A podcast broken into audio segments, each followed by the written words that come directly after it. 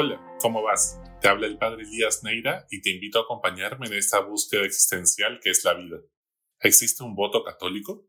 ¿La Iglesia apoya a algún partido político o candidato? ¿Qué criterios deberíamos tener en cuenta? Vivimos una crisis sanitaria global que en nuestro país ha traído como consecuencia una crisis económica, educativa, social y ahora política. Hoy elegimos a nuestras autoridades en medio de mucha incertidumbre y dolor, en unas elecciones polarizadas donde varios candidatos han traído a colación el tema religioso y por ello les expongo algunos criterios para que puedan discernir su voto de manera responsable a la luz de la doctrina social de la Iglesia. Hay que dar al César lo que es del César y a Dios lo que es de Dios. Cumple como buen ciudadano preocupándote por el bien común, defendiendo la democracia, el equilibrio de poderes y el Estado de Derecho y a la vez sé un buen hijo de Dios, dando la vida por los demás, por un propósito trascendente, como lo hizo Jesús por ti. El cristianismo siempre busca integrar lo bueno de todos, valorando la diversidad y buscando la unidad, tendiendo puentes y siendo coherente con los valores de la verdad, la justicia y la libertad. Seguir a Jesucristo implica que a veces crean que eres conservador de derecha, otras veces te etiquetarán como liberal, y otras muchas pensarán que te volviste de izquierda o progresista. En la mayoría de países que existe un partido inspirado por la doctrina social de la Iglesia, tiende a ser un poco más tendiendo hacia el centro, como es el caso, por ejemplo, de, por poner solamente algunos ejemplos, de Patricio Alwin, quien fue opositor tanto de Allende, que era de izquierda, como de Pinochet, y que además lo sucedió en la presidencia de Chile. O de repente Angela Merkel en Alemania, para poner solamente, como les digo, algunos ejemplos. Sin embargo, incluso cuando los partidos se inspiran en la doctrina social de la Iglesia y se hacen llamar cristianos, no representan a la Iglesia ni tienen su apoyo. Ojo que la Iglesia ha condenado siempre las ideologías extremistas de derecha e izquierda, como el fascismo, el nazismo, el comunismo ruso o el anarquismo violento. ¿Se puede realmente ser santo y ser político a la vez entonces?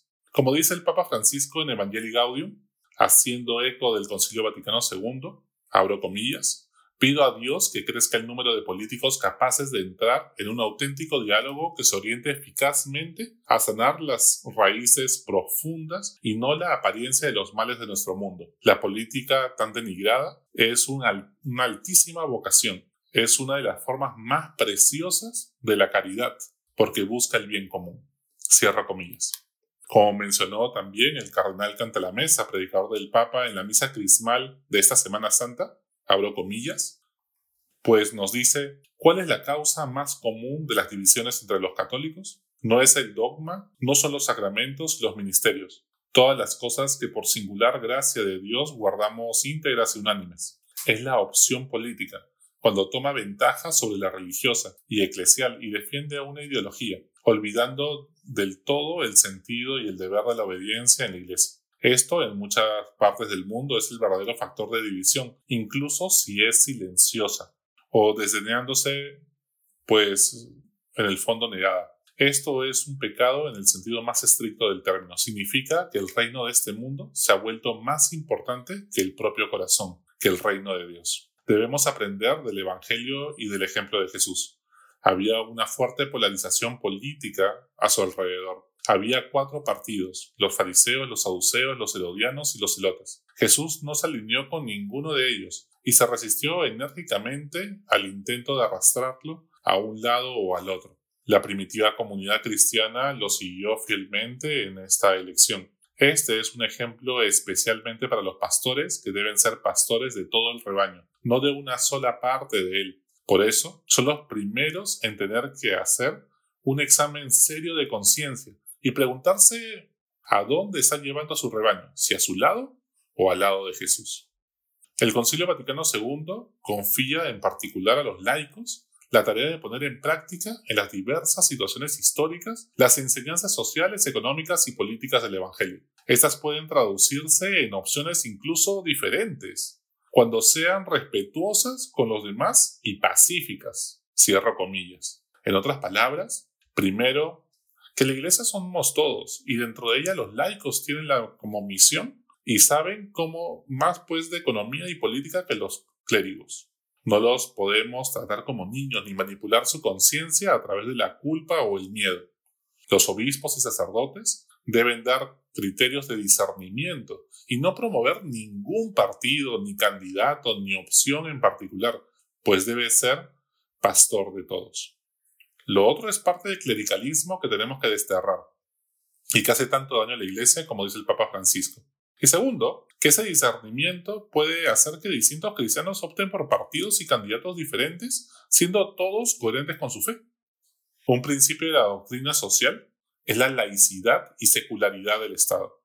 Debe haber una justa autonomía y separación entre la Iglesia y el Estado. Si bien pueden colaborar mutuamente para el desarrollo integral de la persona en temas como educación, salud o atención a los pobres y vulnerables en sus necesidades básicas. El problema que hemos visto ahora es que varios candidatos están trayendo a colación temas religiosos que pues nos polarizan aún más para ganar votos haciendo una clara intromisión que hace daño a la iglesia y también a la sociedad civil.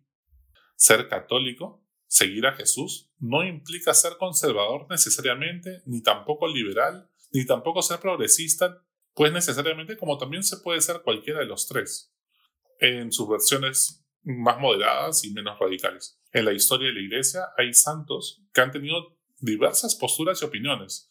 Lo que han tenido en común es que estaban apasionados por Jesús, por ser como Él. Basta con ver a San Pedro y San Pablo, tan distintos que la sabiduría de la Iglesia decidió celebrarlos el mismo día, el 29 de junio, para expresar la unidad en la diversidad de la Iglesia.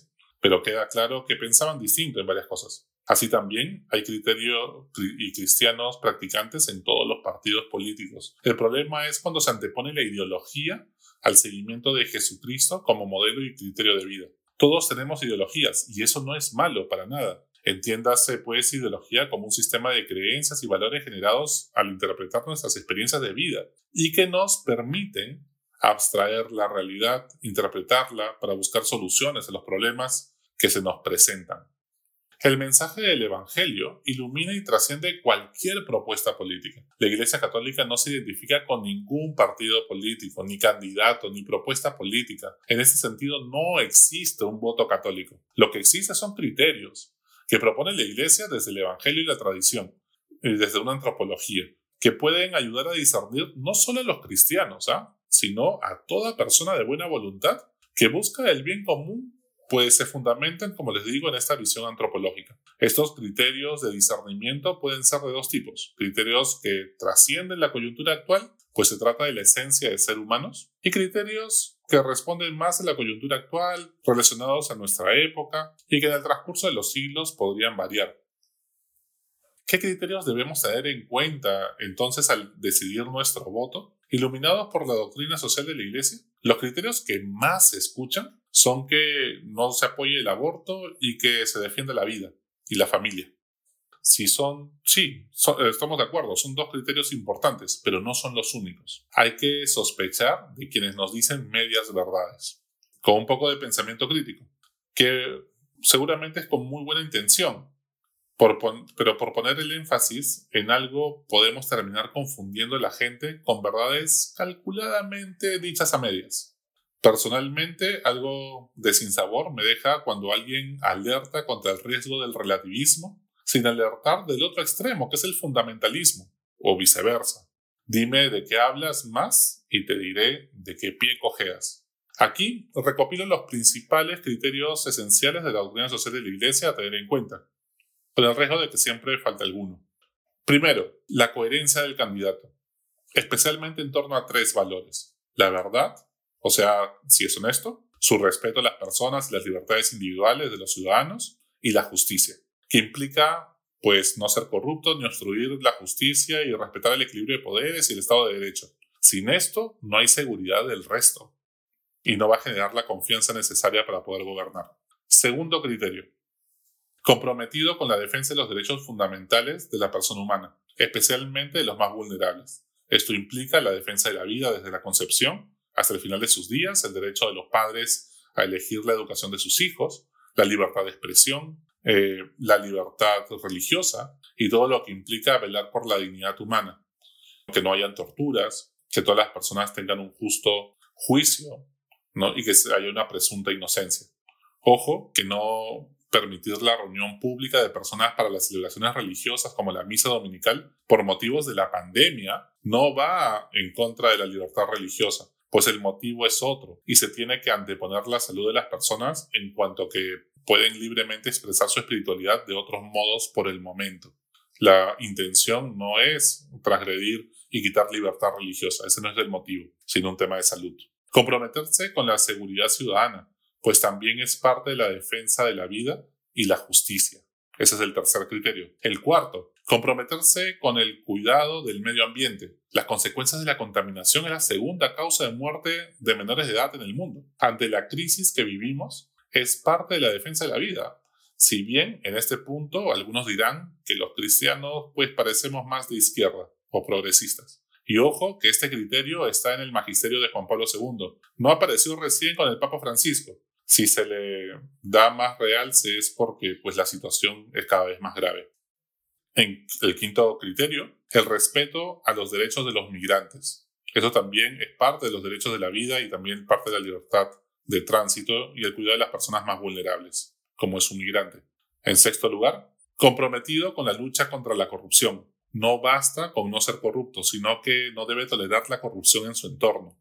Séptimo criterio, comprometido con el desarrollo integral, no solo económico, y progreso de todos los ciudadanos, especialmente los más vulnerables. Para ello, la Iglesia recomienda la economía social de mercado como recomendación, el derecho a la propiedad privada y velar por la equidad en el trabajo acorde a la dignidad humana. Un principio de la democracia cristiana siempre ha sido tener toda la libertad de mercado posible y todo el Estado que sea necesario para que regule lo que sea necesario regular.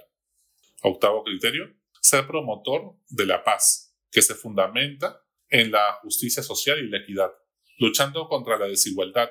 Esto implica que el candidato sea una persona respetuosa, que tienda puentes con todos, sea signo de unidad, valore la diversidad y sea equitativo con todos, anteponiendo el bien común a los intereses personales. El noveno criterio, conocer las necesidades de la gente y hacer propuestas claras y realistas sin caer en el populismo. Y en décimo lugar, analizar cuál será el rol y las funciones del cargo que, al que postula el candidato, pues para sopesarlo.